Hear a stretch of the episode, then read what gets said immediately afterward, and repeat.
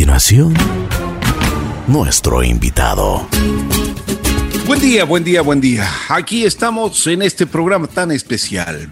Especial por el ser que nos dio la vida, el ser que nos dio la luz, el ser que dicen que el amor de madre, y no es que, no es que se dice, sino se siente que el amor de madre es algo espectacular, algo sensacional. Las madres siempre están, son las primeras en levantarse y las últimas en acostarse. Siempre están pensando y preocupadas de cómo estará la familia, cómo estarán los hijos, cómo estarán los nietos, cómo estará el, el papá del hogar, cómo estará, bueno, todos los detalles. Y por eso hemos invitado a una dama que es una persona que realmente nos ha llegado siempre al corazón y, y tiene algo muy especial, mucha valentía, es una persona luchadora, es una persona que ha tenido quebrantos de salud. Pero bueno, dejemos, dejemos de que ella nos cuente, de que ella participe en este programa y nos dé una enseñanza de vida. Su nombre es Clarita Herrera. Doña Clarita, qué gusto saludarle. ¿Cómo está? ¿Cómo ha pasado? Bien. Primero, feliz día. Primero, feliz día. Muchas gracias. Que agradezco su invitación eh, aquí de vuelta a su programa. Eh, es un honor estar compartiendo este día con usted y con todas las madres del mundo. Así es. Bueno, doña Clarita, cuénteme, ¿cuántos hijos tiene usted? Cuatro. Cuatro hijos. ¿Y qué? ¿Son unos diablos los hijos o no? No. son los mejores hijos que Dios me ha podido dar. Qué linda, qué linda. Así son, así son las madres, ¿no? Cuéntenos cómo, cómo nacieron, cuándo, hace qué tiempo nacieron. No le voy a preguntar la edad, doña Clarita, no se preocupe, pero más o menos, ¿hace cuánto tiempo nació su primer hijo? ¿Cómo fue? Bueno, mi primer hijo nació cuando yo tuve 20 años. Ya, bien, muy jovencita. sí, y bueno, de ahí vinieron en, en escala hasta los 30 años que tuve mi última hija. Rapidito. ¿Cuántos varones? Y, es, primero fue una pareja de hombre-mujer, luego hombre-mujer. Hombre-mujer. O sea, le salió, parejas. le salió bien distribuido, como se dice. Me ¿no? salió bien la jugada. bueno, ¿y cómo, cómo, cómo está su esposo? ¿Cómo, ¿Cómo fue la relación con su esposo? ¿Cuándo se casaron? Bien, bastante estable, como todo matrimonio con sus altos y bajos, pero hemos superado. Así es. Pero bueno, eh, usted siempre trabajó, siempre se, también se preocupó, o sea, de la crianza de los niños, de, de, de, de estar que, que, nada les falte, que a su esposo también nada les falte, pero también hizo esa dualidad, estuvo trabajando y se desenvolvía en las dos, en las dos, en los dos campos, como se dice, ¿no? Así ¿Cómo es. le fue? Cuéntenos un poquito. Eh, sí, es bastante duro el poder eh, llevar el hogar bueno, y con tantos hijos, eran cuatro, y también mi esposo, porque él, a pesar de todo, también necesitaba de mí porque tiene una discapacidad auditiva en la que él siempre necesita de mi apoyo. Bueno, el, el apoyo, como dicen, eh, la, la, cara se lava con, mejor con, con las dos manos, ¿no? Así es. Y entonces usted trabajaba y también eh, les, criaba, a los niños. Una pregunta, cuando, cuando usted salía a trabajar, ¿cuál era su preocupación con, con los chiquitos? Eh, la comida, en que estén con su comida, con sus cosas eh, para la escuela listos. Tal es así que yo me levantaba a las 4 de la mañana para cuando yo me iba de a las 6 de la mañana yo ya les dejaba listo su café, almuerzo, cosa que ellos llegaban, calentaban su comida y se servían. Mm. Y en la tarde, cuando regresaba yo, 7 de la noche, eh, revisaba sus deberes. Porque mi esposo, eh, en ese entonces, él trabajaba jornadas de 12 horas, entonces él no tenía tiempo para estar con los niños. Qué tremendo, ¿no? Qué duro. Los dos trabajaban y cómo, cómo les iba con, bueno, usted dice que se levantaba a las 4 de la mañana, doña Clarita. ¿Y a qué hora se acostaba? Porque, eh, eh, como dije, en la primera en levantarse y la última en acostarse. Bueno, eso sí es así. O sea, después de revisar deberes, tenía que dejar adelantando algo para el otro día. Entonces, por lo general, tipo 10, 11 de la noche, estaba entrando a la cama, ¿no? A descansar. Y 4 de la mañana a levantarme de nuevo. Entonces, eh, sí es duro para una mamá esa rutina. Eh, siempre la mamá eh, dobla su trabajo, su esfuerzo, el estar con atender a los hijos, atender al esposo, la casa, el trabajo. Es bastante duro para una madre el llevar el hogar, porque claro, el padre trae también el dinero, provee al hogar, pero no es lo mismo eh, como una madre el esfuerzo más grande que hace la mujer. Así es, así es. La preocupación cuando los hijos se enferman también, eh, eso debe haber sido, y, el, corazón. Eh, a ver, cuénteme, usted dice es terrible. Claro, porque cuando los hijos se enferman y usted no tiene a su compañero al lado porque está trabajando, a usted no se le ocurre más nada que es el salvar a su hijo si está en peligro, simplemente sale corriendo a buscar un médico, a, auxilio y a cubrir una, una, receta hasta que el esposo llegue y vea la manera de cubrir también, ¿no? Entonces, y las desveladas al cuidar a los niños enfermos, o sea, de verdad es algo algo excepcional que una mamá hace y ahora como mi, esposo ahora que ya pasa con mis nietos chiquitos aquí, hijos de Julia, dice, yo no sé cómo hacías, te alcanzas para todo y yo no me alcanzo, si yo me canso y eso que ya no trabajo. Mm. Claro que los años tampoco pasan en vano, ¿no? Él también ya es mayor, entonces sí, sí desgastan la energía de los nietos Imagínese los hijos, como dice él, ¿y dónde estuve yo? ¿Cómo mm. es que yo me perdí la crianza de mis hijos? Claro, lo que usted dice, mientras él trabajaba 12 horas, no podía también estar en, la casa, ¿no? y muchas veces, y muchas veces no había días de descanso, ¿no? No, no, no hay descanso. Eso es eh, las 24 horas ahí, una lucha constante. Dicen que las, las madres, em, desde que ya están en la barriga, los niños, cuando están en el vientre, pues ya comienza la preocupación de, las madres y que eso nunca termina. Siempre están latentes esas preocupaciones de que, de que estén bien, de que tengan un alimento para llevar a su boca, que tengan una buena educación. Algo que es muy especial, yo, este programa se hace por, porque nosotros queremos eh, siempre enfatizar en los, en los principios. Y los principios no se dan en la escuela, no se dan en la casa, no se dan en la universidad, sino se dan en la casa.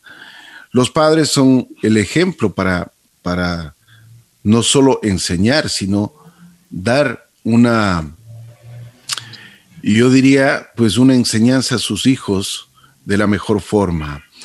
¿Qué es lo que usted le, usted con su esposo en su hogar le recalcaban a sus hijos en, en cuestión de principios? En primer lugar, respetar a los mayores. En segundo lugar, que sean honrados a donde quiera que vayan, que no se les pegue un centavo en las manos, que tienen que ser honestos, eso es lo que nosotros siempre les hemos enseñado, que ante todo la honestidad, la sinceridad, a donde quiera que vayan, con la frente en alto, que nadie les tilde ni les señale con el dedo.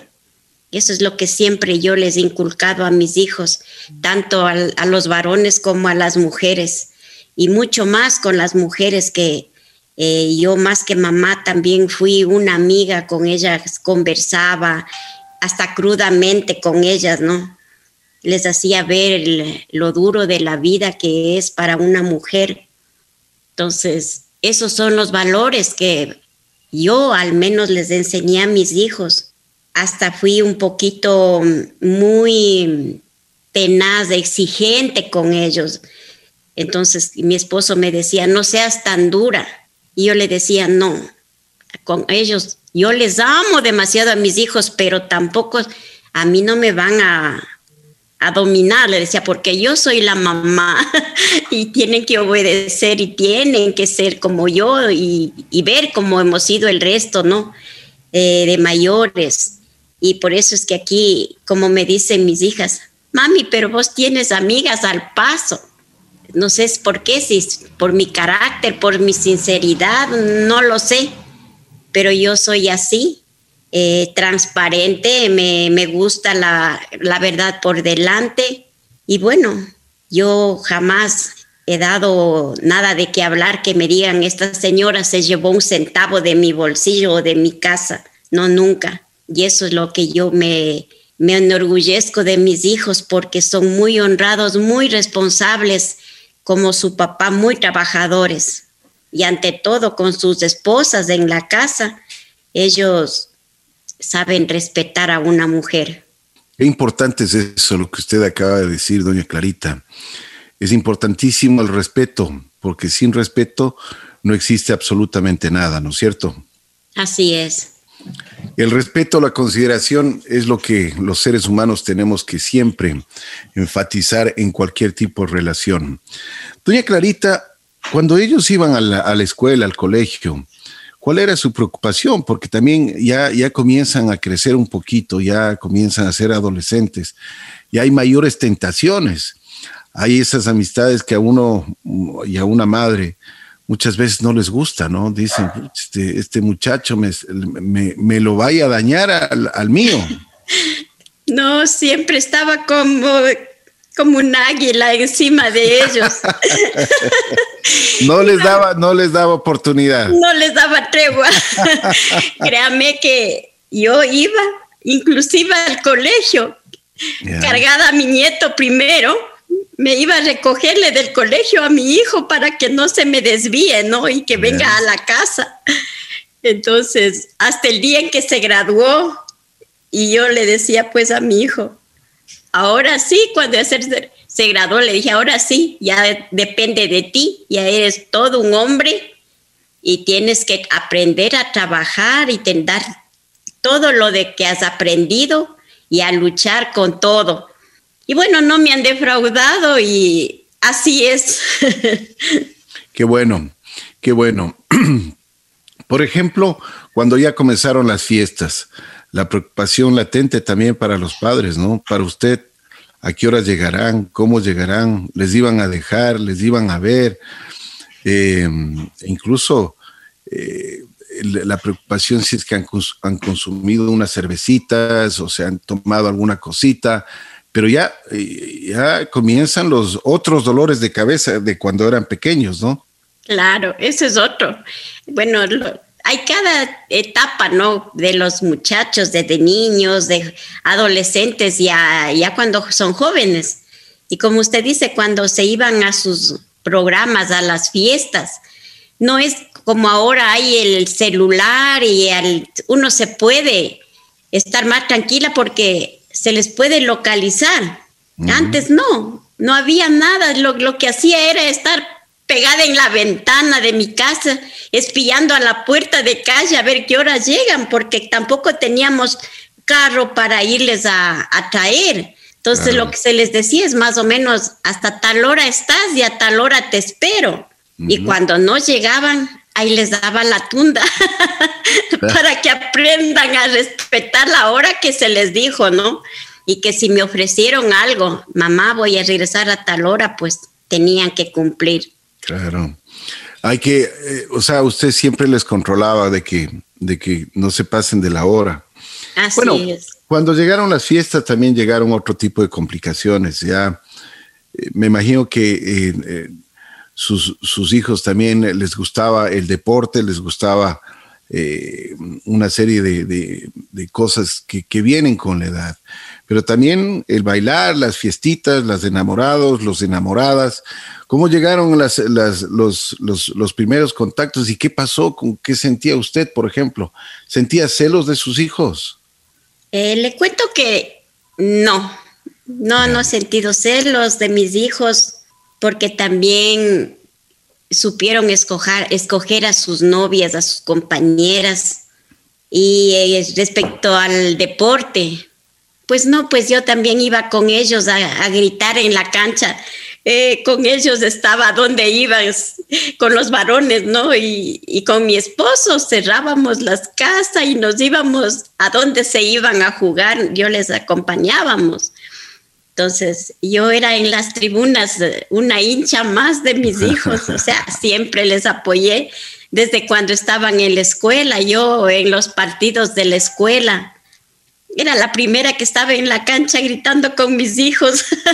Entonces, no, yo muy deportista, eh, me encantaba desde a mí jugar el fútbol, el bowling, y cuando ya mis hijos llegaron a tener sus novias y mamá esto, mamá el otro, lo único que les decía es, mijito, verás bien, si te mereces, si te corresponde, en especial si te aman, dale, pero yo tampoco, o sea, igual con mis hijas, mujeres, igual una amiga, una confidente de ellas, hasta les ayudaba en sus planes, pero tenían que cumplir lo que yo les decía, que si me ofrecieron a tal hora, tal hora tienen que estar en casa.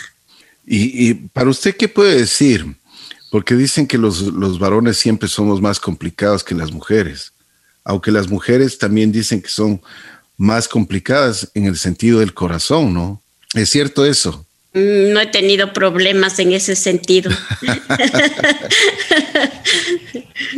Pero entonces que lo importante en esto es de que el, ser madre, cada uno de los momentos los vive y las etapas de los hijos las va viviendo.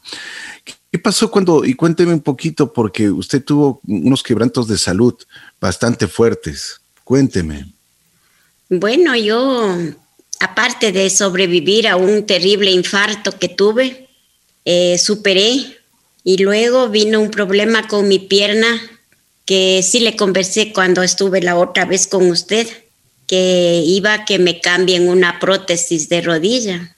Bueno, fui confiada en el Señor, eh, tenía yo esa seguridad en mí misma y fui, fui a que me cambiaran de prótesis.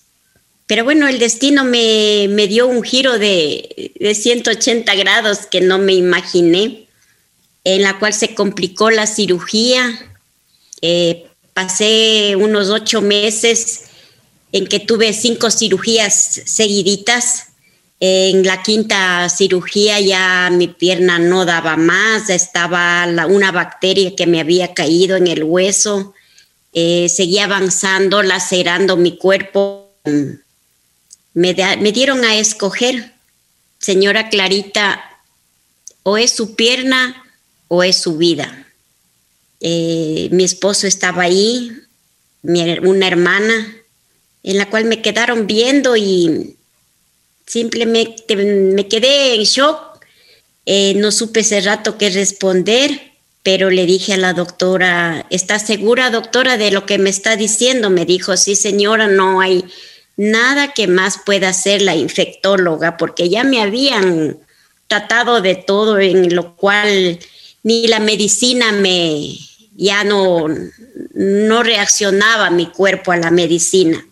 Eh, francamente me estaba muriendo. Eh, tal es así que yo inclusive había perdido a un sacerdote que, que viniera a asistirme porque yo me sentía más allá que acá. Pero yo entre mí decía, no tienes que dejarte dominar, decía yo, tienes que salir de esto, no es la primera vez, pero no me imaginé lo que me iba a decir la doctora, ¿no? Que escogiera entre mi vida y, y cortarme la pierna. Bueno, no lo pensé mucho y le dije que sea lo que Dios quiera y si usted dice que hay que hacer, pues hagámoslo. Entonces, claro, mi esposo se soltó a llorar, mi hermana también. Yo no, no tenía ni lágrimas, no, no, estaba, estaba en shock, pero tranquila también, no, no perdí en ningún momento mi compostura.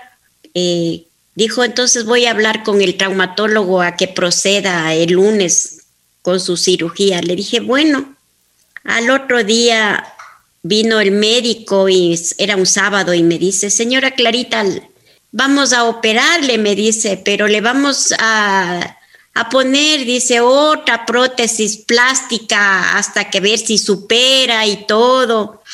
Le digo, pero doctor, le digo, si usted me está dando una seguridad de que me voy a sanar, me dice, no. Las veces que sea le, le operaremos y le cambiaremos, le digo, y hasta mientras la bacteria avanza.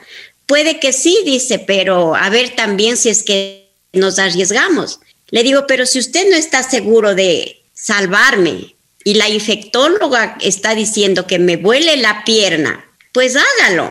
Y se quedó frío y me dice, no lo puedo creer que usted me diga. Le digo, mire doctor, le digo, yo no estoy pensando solo en mí, sino también en mi familia, mis hijos, mi esposo, porque también ellos juegan un papel importante en mi vida. Entonces, se sentó en el sillón y estaba agarrado la cabeza, luego reaccionó y me dijo, pues lo vamos a hacer, la verdad es que no hay escapatoria, tenemos que amputar la pierna. Le digo, pero y usted me estaba queriendo dar las vueltas, le digo, o sea, a que yo me muera prácticamente, ¿no? Pero entonces yo la decisión que tomé Después reaccioné y dije, bueno, pues si es buena o es mala, acerté o no acerté a mi decisión, la estaba tomada y dije que sea lo que Dios quiera. Cuando entré a la cirugía solo me encomendé a Dios y le dije, Señor, estoy en tus manos y si esto tiene que suceder, quiero que me des también la sabiduría y la fortaleza para salir adelante. Pues aquí estoy, aquí me tiene de pie, luchando cada día, aprendiendo a vivir de nuevo con mi nueva estabilidad eh, física, que es muy limitada también, por cierto, pero, pero no, me, no me doy por vencida. Doña Clarita, ¿qué hicieron sus hijos? ¿Cómo estaban sus hijos cuando pasó todo esto? bueno, ante mí no, nunca lloraron, ellos se mantuvieron firmes, me dieron todo el amor, el apoyo, mis nueras, mis hijas, toda mi familia, mis hermanas, nunca se despegaron de mi lado, estaban ahí para apoyarme.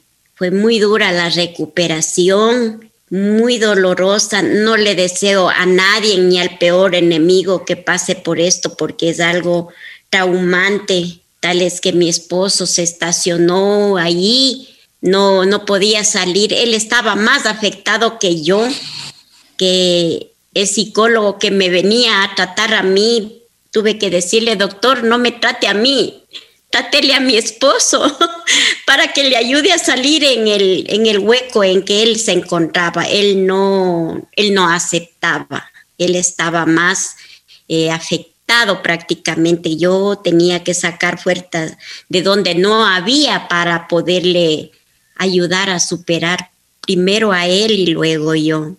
Dicen, ¿quién, quién, quién dijo que las mujeres son el sexo débil, no? Si ustedes son las más fuertes, las que nos dan energía, los, las que nos dan vitalidad, y una madre siempre está ahí. La madre es el pilar del hogar, la madre siempre como usted dice, le tuve que dar fuerzas yo mismo a mi esposo para que sigamos adelante. Doña Clarita, usted ha tenido la bendición de tener muchos nietos. Me contó que tenía seis nietos. Bueno, ahora cuénteme, ¿cambiaron las cosas? Dicen que el amor a los nietos es diferente que a los hijos. ¿Es cierto eso? claro que sí, es diferente el amor de, de los hijos a los nietos porque Usted a los hijos eh, les educa con mano firme, no les eh, pasa una. pero, pero en los nietos no, o sea, eh, con ellos es toda dulzura, toda bondad. Y como yo le decía a mi última hija, cuando le estaba criando a mi primer nieto, me decía, mami, pero yo soy tu hija, a mí quiéreme más. Él es solo tu nieto. Le decía mi hijita si él está bajo mi responsabilidad y si algo le pasa, ¿de dónde yo le devuelvo otro, otro Alejandro a tu hermana? es una responsabilidad muy fuerte, muy fuerte, un cariño muy especial a los nietos. Y no, pues el día que no vienen y todo, nosotros aquí sufrimos porque la bulla que meten, la alegría que nos dan, no puedo corretear como antes atrás de ellos, pero al menos les colaboro en lo que puedo y como puedo, pero ahí le doy. Y para nosotros es una alegría poder estar con ellos.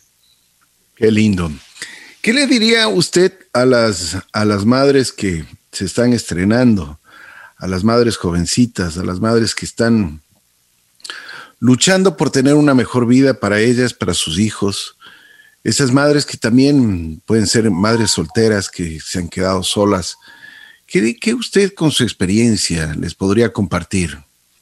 Yo con mi experiencia de mamá y de abuela, yo pienso que no deben desmayar jamás y cualquier sacrificio vale la pena, los hijos, los nietos.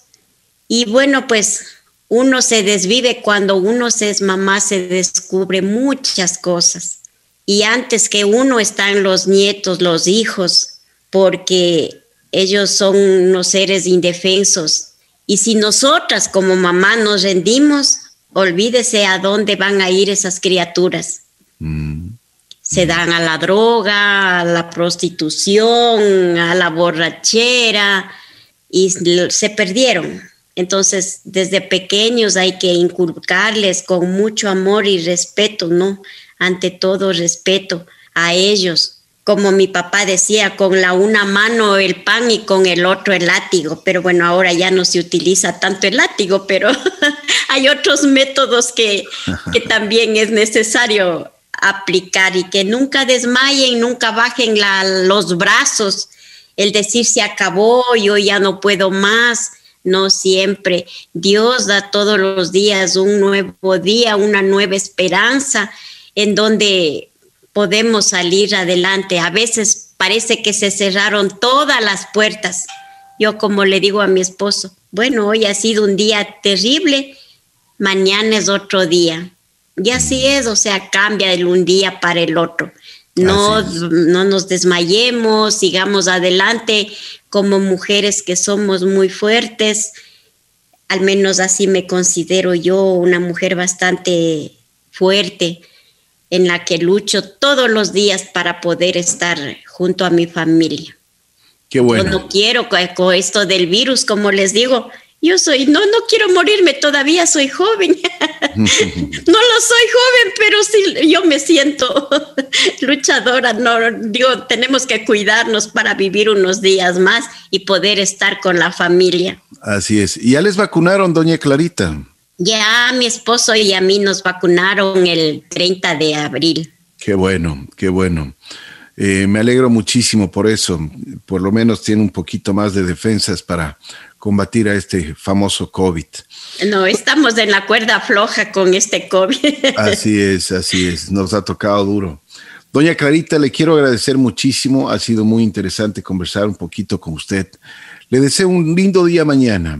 Muchísimas gracias. que por lo menos por Zoom le, eh, estará con sus hijos, porque nos tienen confinados por esto del COVID, pero por lo menos ellos estarán por un Zoom, le estarán dando todo el cariño, todo el amor y un, y un abrazo virtual. Mm. Así que le mando un abrazo sincero y que tenga un lindo día, un día, día especial, el Día de la Madre. Muchas gracias. Lo mismo le deseo para su señora madre, para su esposa y para todas las madres del mundo. Un feliz día, que Dios las bendiga. Sigamos cuidándonos y a luchar contra el COVID. Así es. Feliz día, Buen día. Feliz día de la Madre. Muchas gracias, que pase bien. Y es una admirable mujer, una, una mujer luchadora, una mujer que realmente es un ejemplo, porque así hay que ser en la vida. Luchar para un, tener un porvenir eh, diferente, mejor, y por supuesto darles mucho amor a los hijos, pero también darles una educación, un respeto, como decía doña Clarita, un respeto que sea compartido con, los demás, primero con ellos y con los demás. Y eso es importante. Muchísimas gracias. Feliz día, doña Clarita. Feliz día a todas y cada una de ustedes, madres del mundo. Preciosas. Son unos ángeles para nosotros. Gracias.